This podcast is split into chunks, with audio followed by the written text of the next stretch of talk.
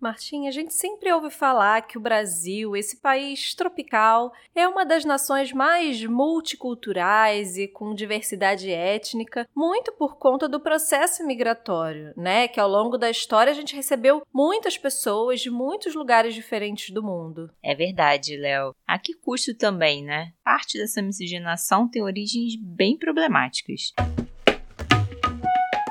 É inegável a diversidade que nós temos no nosso país, mas essa diversidade não se reflete em muitos espaços. Você já parou para pensar o motivo de na sua empresa, por exemplo, a maioria das pessoas serem brancas, serem heterossexuais? Pois é, Martinha, já tem uns bons anos que isso tem me incomodado, não só no ambiente de trabalho, mas nos diversos locais que eu, como mulher branca de classe média, transito, como restaurantes, bares, academias.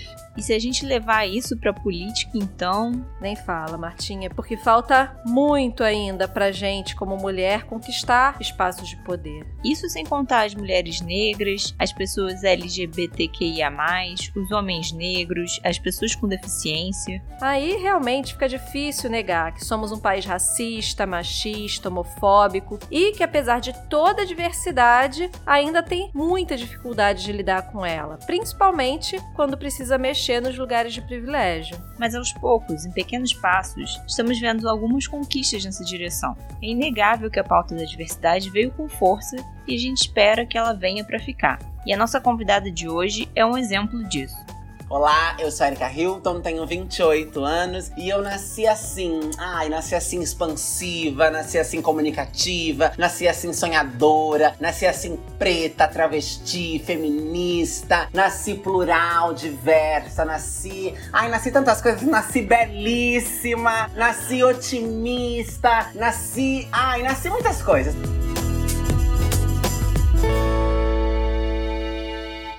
Que maravilha! É com essa energia que a gente começa mais um episódio do Nasci Assim. Eric, é um prazer ter você aqui com a gente. Muito obrigada. Obrigada por encontrar um tempinho na sua agenda, porque deve ser uma loucura. Mas antes da gente começar a falar sobre essa mulher belíssima, né, vereadora mais votada do país nas eleições de 2020. Conta pra gente quem é a Erika Hilton. A gente já sabe que você nasceu em Franco da Rocha e cresceu em Francisco Morato, periferia de São Paulo.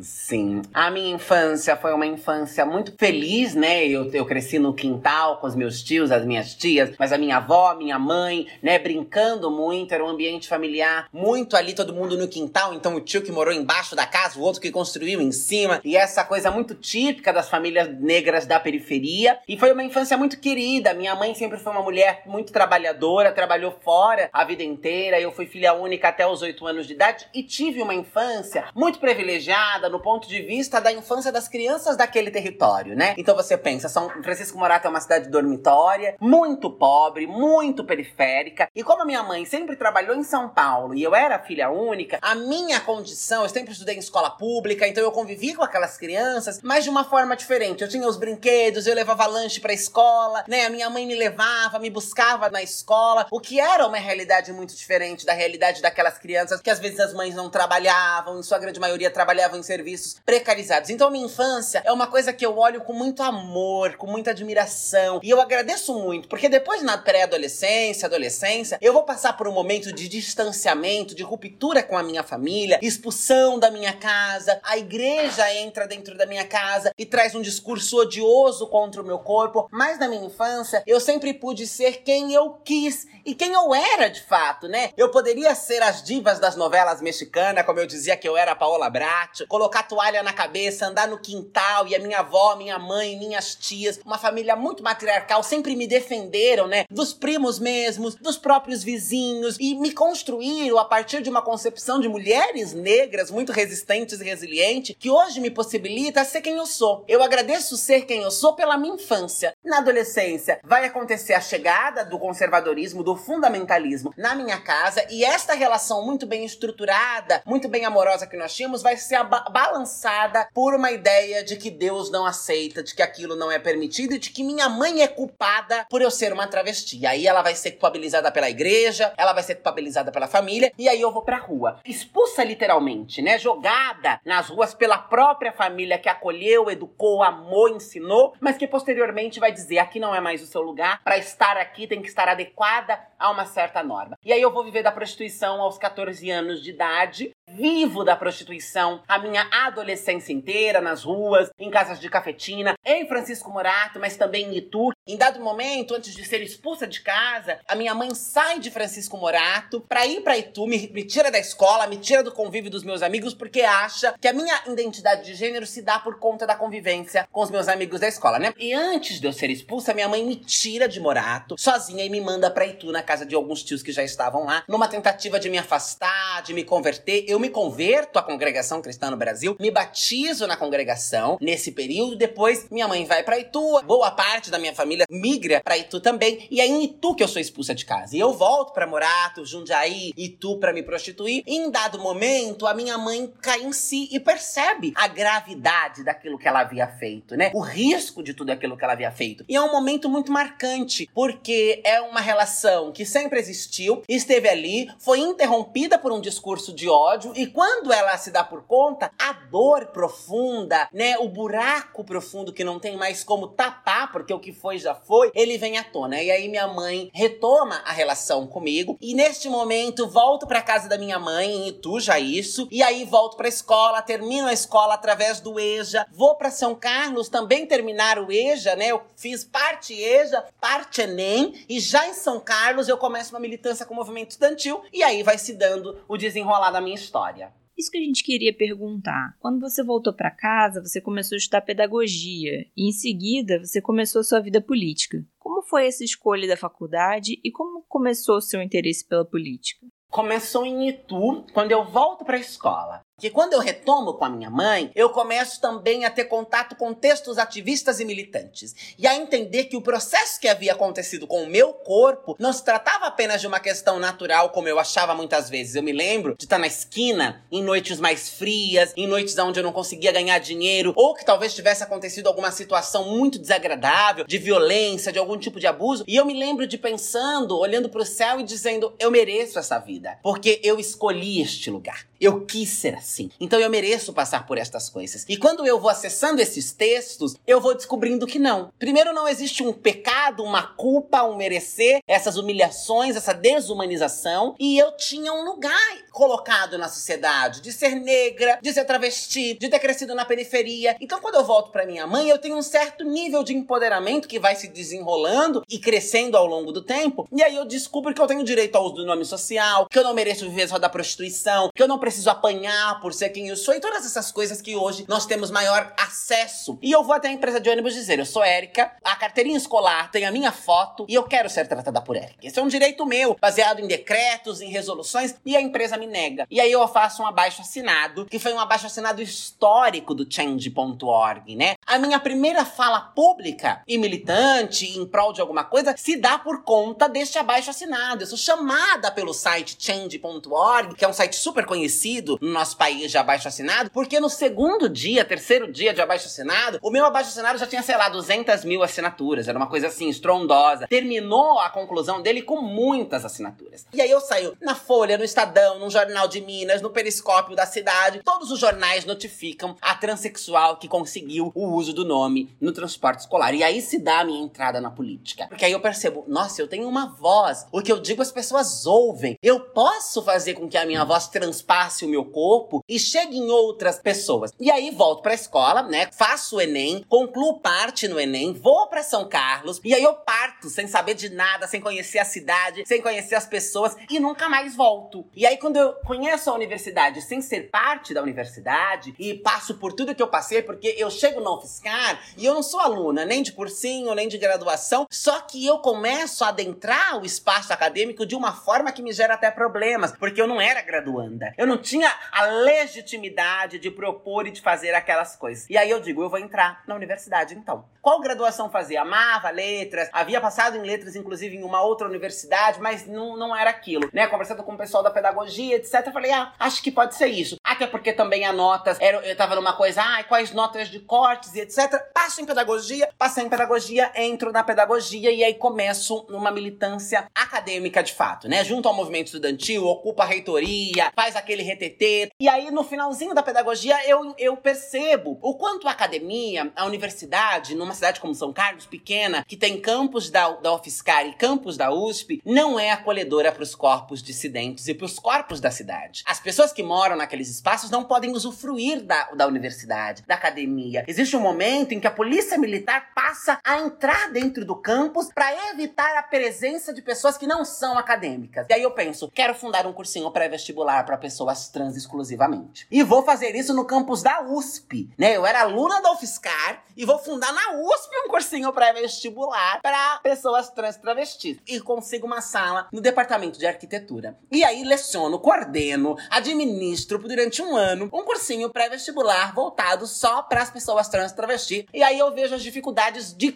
de falar com políticos, de pensar políticas públicas para essas pessoas. E aí começa a nascer uma ânsia de não ser apenas mais só uma ativista e uma militante, mas também levar a minha, o meu ativismo e a minha militância para dentro da instituição. E aí, já era afiliado ao PSOL, já havia saído candidato em 2016 a vereadora em Itu, numa candidatura que foi impugnada. Em 2018, a bancada ativista me convida, eu ainda fico reticente, mas aí conversando com os amigos, meus meu namorado também estava em São Paulo vivendo um romance, então eu estava jubilando já na gerontologia, porque estava em São Paulo vivendo outras coisas, então muito influenciada também por estar em São Paulo. Eu falei, tá bom, vou aceitar e vou topar. Não dei crédito, assim, o país passando por uma onda bolsonarista. Quem que vai votar em preto, em travesti, em mulher, em viado, em puta? Ninguém vai querer votar nessa gente. E para minha surpresa, fomos eleita como a décima candidatura mais bem votada da Assembleia Legislativa do Estado de São Paulo. E aí eu falo, não, pera, existe sim uma onda conservadora e reacionária, mas existe uma organização ancestral e histórica de nossas bases que também contra-ataca, que também diz, tá bom, vocês vão eleger Bolsonaro, Janaína Pascoal, Miliciano, Feliciano e etc, mas nós também vamos colocar nossos representantes para barrarem, denunciarem. E aí fico nesse período na bancada ativista, numa candidatura que não supriu as minhas expectativas e que não foi aquilo que eu esperava, que não coube as minhas pautas da forma como eu achei que coubesse. E aí eu me vejo convocada, intimada e desejando mesmo partir para uma candidatura na cidade de São Paulo. Né, São Paulo tem muito espaço para construir política. E aí em 2020 tenho a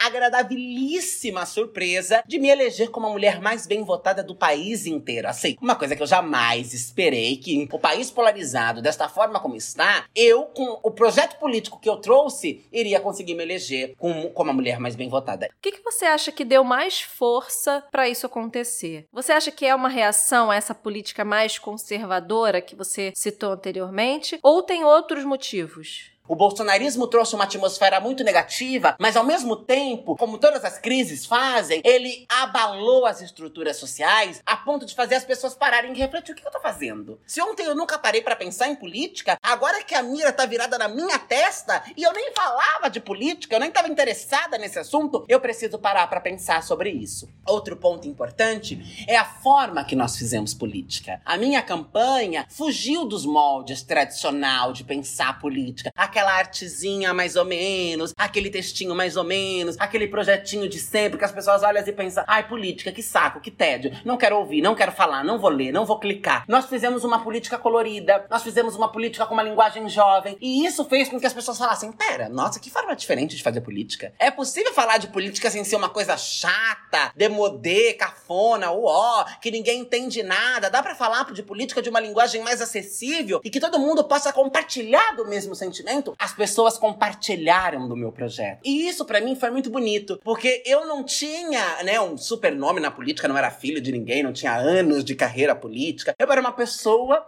que tinha um projeto, que tinha uma visão de mundo, que tinha uma vivência que passou por muitos lugares e que disse: eu quero transformar isso em luta. Eu quero transformar isso em transformação social e política. Eu quero, junto com vocês, levar isso adiante e deixar políticas públicas e projetos estruturais na sociedade que, a longo prazo, vá minimizando o sofrimento de nossas populações. Vocês vêm comigo? E de repente todo mundo pulou nesse barco assim de uma maneira enlouquecida e falou: simbora, vamos juntas.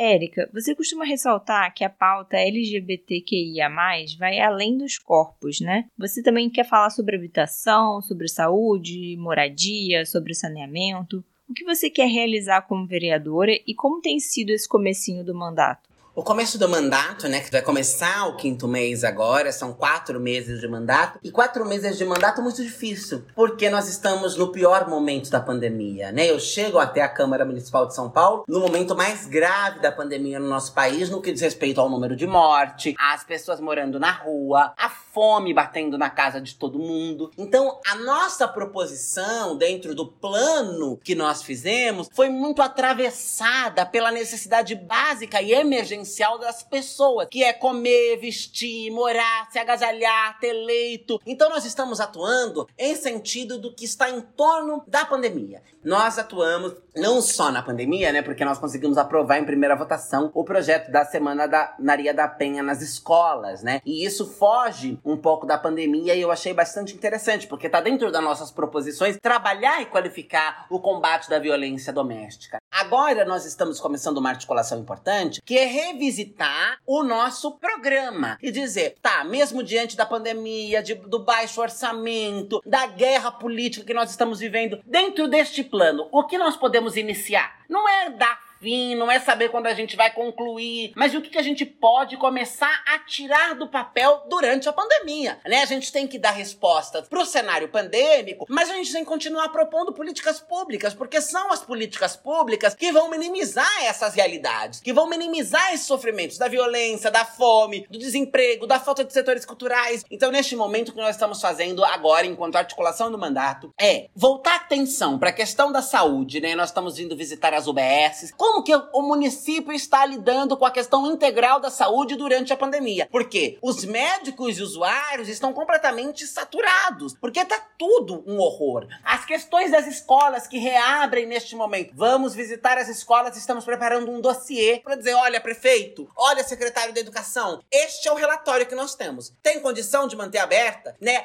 A questão dos transportes públicos municipais extremamente lotados. Então trouxemos um número de quantos transportes foram retirados retirados, quantos ônibus a menos passa de linha tal a linha tal. Isso tudo tá ligado à pandemia, é óbvio, mas também não é só sobre a pandemia. Porque quando a pandemia passar, a escola vai continuar com várias precariedades. Quando a pandemia passar, o transporte público vai ter vários desafios a ser enfrentado, a saúde vai ter vários desafios a ser enfrentado, e esses desafios não estão ligados apenas à pauta feminina, à pauta de gênero e sexualidade, ou à pauta racial, que é o que você colocou, né? Não ficar com esta pancha de ser alguém, uma vereadora, que vai falar só destas questões. E ainda que eu esteja falando de transporte, de saúde, de educação, eu também tô falando de mulher, eu também tô falando de negro e negra, eu também tô falando de comunidade LGBTQIA. As pessoas precisam tirar essa ideia de que para falar de comunidade LGBT, a gente tem que falar de violência, para falar de negro tem que falar de racismo, de opressão, de escravidão. Não. Quando eu falo de plano diretor, de direito à cidade, de direito à saúde, eu também tô falando das mulheres terem esses direitos, dos negros e negras, da comunidade LGBT. Não está separado. É tudo interseccional. É, trazendo um pouco disso que você falou agora, você traz essas pautas e essa questão da interseccionalidade porque você tem esse olhar, né? Faz parte de uma certa forma da sua vida, te move, mas é inegável que a gente precisa realmente ter mais pluralidade em todos os ambientes, na escola, na universidade, no trabalho e, é claro, na política, que hoje é feita em sua maioria por homens brancos, heterossexuais e de uma classe alta da sociedade. Para você, como é que a gente faz para aumentar a participação de pessoas mais diversas na política? Com mulheres, mulheres negras, homens negros, pessoas trans, pessoas com deficiência. A gente pode começar essa discussão falando de tempo de TV e rádio, de fundo eleitoral, dos partidos colocarem na centralidade essa discussão do gênero, da classe, da raça, sem sombra de dúvida. Mas nada disso funciona se essas pessoas não puderem ter vida. Se estes grupos sociais não chegarem vivos à idade de se candidatarem, se estes grupos sociais não tiverem referenciais, se nós não tivermos travesti, mulheres que discutam esta pauta, negros e negras na política chegando a casa das pessoas, sendo visto por estas crianças e esses adolescentes, nós não vamos furar essa bolha. Porque essas crianças e esses adolescentes vão olhar a política e vão pensar: é esse lugar de homem branco, filho de, de alguma oligarquia, que se mantém neste lugar de geração após geração, e este lugar não é para mim. O meu lugar não é pensar e formular política. Nós vamos romper esta bolha quando nós começarmos a deixar as crianças verem estes políticos, porque referencial é tudo. Referencial significa eu posso estar ali. Eu posso ser aquilo também. Esta é a pauta mais importante. Valorizar as crianças LGBT. Combater o racismo desde a sua raiz. Porque quando a gente combate o, raiz desde, o racismo desde a sua raiz, a gente não boicota o sonho de uma criança negra. A gente não empurra uma criança negra à marginalidade. Nós temos que ter o direito de escolha. Nós não podemos dizer a uma travesti, você só pode ser puta. Porque nós vamos crescer condicionadas a estes lugares. E quando nós crescemos condicionada, a volta, sem sombra de dúvida. Eu voltei. Eu fui sentenciada para ser puta, para ser drogada, encarcerada, a escória da escória, e eu disse não. Como várias outras conseguiram dizer não. E para nós voltarmos, nós já voltamos machucadas, cansadas, cicatrizadas. Então, romper a bolha e fazer com que haja maior representatividade é estimular isso desde sempre e é fazer um enfrentamento radical ao racismo, à misoginia, ao patriarcado, à LGBTfobia, dizendo: mulheres, vocês podem ser políticas. Porque a política precisa ser plural, a política precisa ser representativa e não haverá, não há democracia sem mulheres, sem negros e negras, sem a comunidade LGBT, sem a classe trabalhadora, o povo pobre adentrando a política. A política não é um lugar de ricos, a política é um lugar de quem acredita nas transformações populares.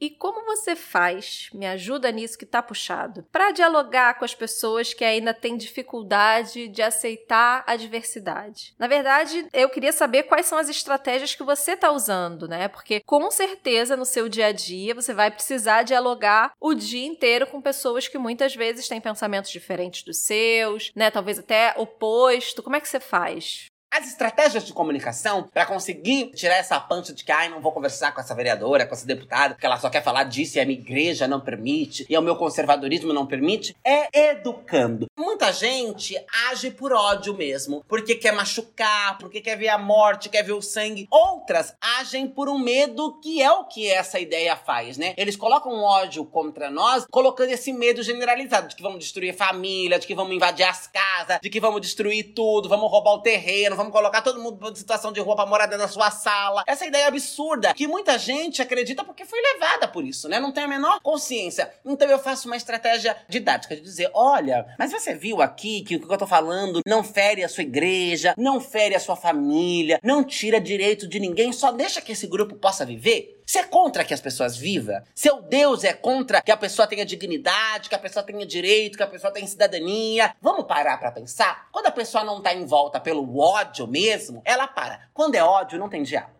Não se dialoga com quem odeia. Não se dialoga com quem quer exterminar os nossos corpos. Nós precisamos também separar o joio do trigo, né? Saber com quem a gente conversa e com quem a gente não conversa. Tem gente que a gente faz contra-ataque. Tem gente que a gente combate. Tem gente com quem a gente faz enfrentamento. E outras com quem a gente tenta dizer: acorda. Isso mesmo. Você falou agora sobre como conviver com esse ódio, né? E a gente sabe que você está sofrendo diversas ameaças físicas pela internet, esses ataques transfóbicos, racistas. Como você lida com isso?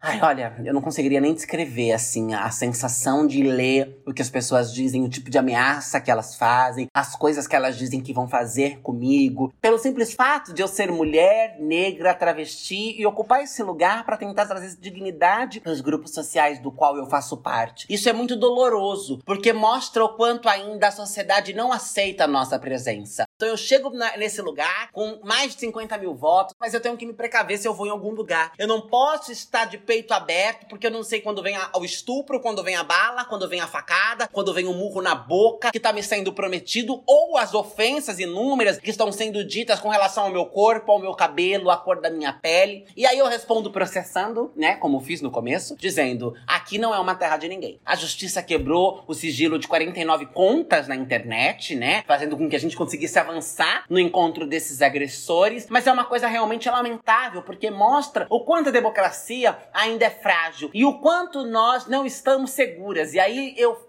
pergunto aquilo que o Instituto Marielle Franco sempre pergunta: quem cuida das mulheres negras eleitas? Quem garante que estas mulheres negras eleitas vão ter a conclusão de seus mandatos e vão conseguir colocar as suas políticas sem ser morta, sem ser estuprada, sem ser essas barbaridades todas que eles dizem na internet. É um dano não para mim, Érica, é um dano para a democracia, é um dano para uma sociedade equânime, para uma sociedade justa, menos bárbara, menos cruel, menos violenta. E a sociedade tem que se atentar para isso. Com certeza. E você está certíssima ao mostrar para essas pessoas que elas precisam se responsabilizar pelo que elas dizem. Que não é, elas não podem sair por aí despejando o ódio delas de forma impune. Érica, a gente precisa fazer uma última perguntinha, que é a clássica, que é: quais mulheres te inspiraram e te inspiram até hoje a você ser essa força, né? E ser essa potência que fica tão claro pra gente quando conversa com você? São muitas mulheres que me inspiraram e ainda me inspiram, né? Minha mãe é um referencial muito forte de mulher para mim. Quando eu era pequena, eu queria muito ser minha mãe. Minha mãe era uma mulher vaidosa, né? Uma mulher que se arrumava, saía, dona de si, nunca dependeu de homem para nada, de ninguém, fez o que quis da sua vida. Minha avó, minhas tias também foram mulheres que me inspiraram por suas resistências, por cuidar da casa, dos filhos, por fazer do Angu um, um banquete. Paola Bracho foi um referencial de mulher, não vou mentir. Não vou ficar aqui fazendo a intelectual apenas. Sim, eu assisti muito a Usurpadora. Nossa, gente, é só falar Paola Bracho que eu lembro da música tema dela na novela. Quem é dessa época com certeza vai lembrar.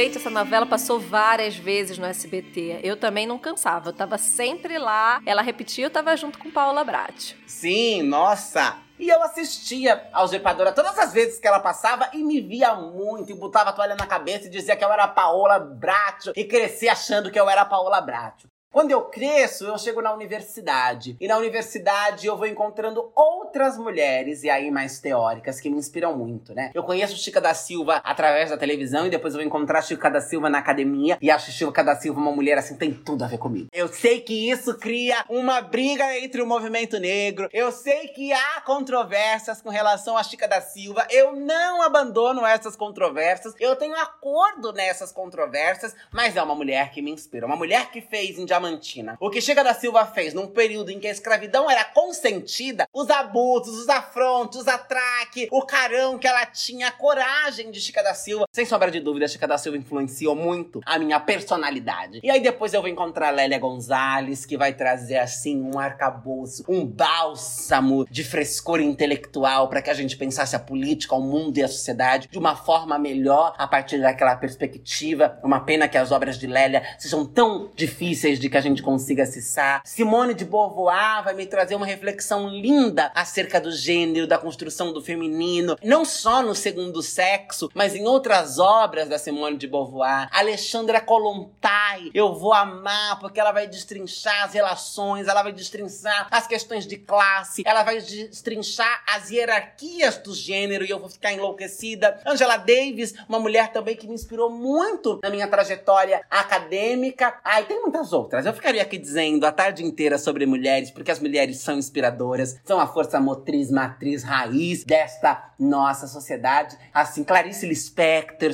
Carolina Maria de Jesus, não posso não citar. Primeira vez que eu tive contato com Carolina, eu quase morri, assim. Falei, pronto, acabou, meu mundo caiu, chega, não consigo mais, vou parar tudo. O que, que eu tô fazendo aqui? Quem sou eu perto dessa mulher? Maravilhoso, Érica. Muito, muito obrigada por estar com a gente hoje aqui no Nasci Assim. E parabéns por essa coragem de lutar por uma sociedade mais justa e mais inclusiva. Eu que agradeço o convite, a oportunidade de poder estar aqui falando com vocês, falando com o público de mulheres de vocês e sem sombra de dúvida que a gente possa seguir conversando, porque estamos juntas e sabemos que juntas somos muito mais fortes, cada qual construindo e tecendo essa coxa de retalho da transformação social nos seus territórios. Então contem comigo e foi um prazer estar aqui com vocês. Um beijo enorme! Gente, eu adorei o nosso papo de hoje. A Érica é realmente uma força da natureza. E você, gostou da entrevista? Então, olha, segue com a gente porque semana que vem tem mais. E para ficar por dentro do que ainda vem por aí, acompanhe o nosso Instagram, arroba podcast Nasci Assim. Beijo grande e até o próximo episódio.